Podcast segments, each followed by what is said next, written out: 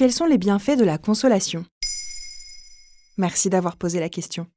Vous avez déjà certainement observé un enfant faire une chute, vivre cet accident avec intensité et grand pleurs pour enfin être consolé et très vite oublier ses peines. Les enfants vivent les chagrins dans l'instant. Les chagrins d'adultes, eux, n'ont pas le même rapport au temps. Ils se vivent dans la durée et vont souvent de pair avec un manque de ressources psychiques pour les affronter. On peut alors se demander si des phrases telles que ça va aller ou je pense à toi s'avèrent suffisantes lorsqu'on tente de consoler quelqu'un qui fait face à une épreuve de la vie. Ne dit-on pas que tout se joue dans la durée, que le temps fait son œuvre?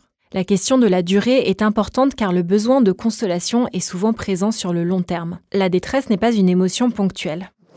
Dans son livre Consolation aux éditions L'Iconoclaste, le célèbre psychiatre Christophe André explique qu'il y a quatre phases de la parole consolante. Lorsqu'elle est dite et entendue, lorsqu'elle est pensée et repensée par le consolé, lorsqu'elle disparaît de sa conscience mais continue son chemin inconscient de réparation, lorsqu'elle est déposée dans sa mémoire et vient confirmer, quand on en doute, que l'adversité peut être traversée. Elle s'est alors transformée en ressource. Mais qu'est-ce que ça veut dire exactement consoler? Pour Christophe André, ce sont les mots et les gestes destinés à soulager une personne dans la souffrance, l'adversité, la peine, etc., pour l'aider à continuer à vivre.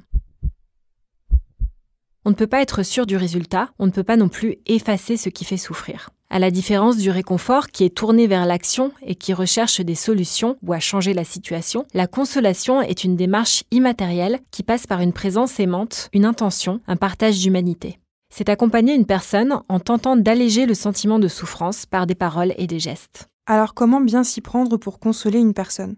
Il faut déjà avancer avec douceur et prudence, car on ne connaît jamais l'histoire émotionnelle d'une personne, ni l'étendue des dégâts intérieurs qu'elle vit durant une épreuve. Les certitudes sont donc malvenues, comme le note le psychiatre, spécialiste de la psychologie des émotions. Il faut aussi éviter de consoler au nom d'un savoir ou d'une expérience. Ce sont l'amour et la fraternité qui prennent le pas. Enfin, les paroles doivent être simples, claires. Ce n'est pas le moment de se lancer dans de grandes théories de la vie. Il y a aussi des paroles que la personne aimerait entendre, mais auxquelles on ne croit pas. En fait, c'est la sincérité de l'intention qui prime. Il ne s'agit pas de croire soi-même à ces paroles, mais de prendre conscience qu'elles peuvent faire du bien. Ce que la consolation cherche à engendrer, c'est l'espoir. Restaurer un peu d'espérance, ce n'est pas faire disparaître la peine, mais éviter qu'elle ne submerge. C'est faire entrevoir au consolé qu'il peut tenir le coup. Les liens de compassion sont donc de puissants remèdes. Maintenant, vous savez, un épisode écrit et réalisé par Émilie Drujon. Ce podcast est disponible sur toutes les plateformes audio et pour l'écouter sans publicité, rendez-vous sur la chaîne Bababam Plus d'Apple Podcast. Ba,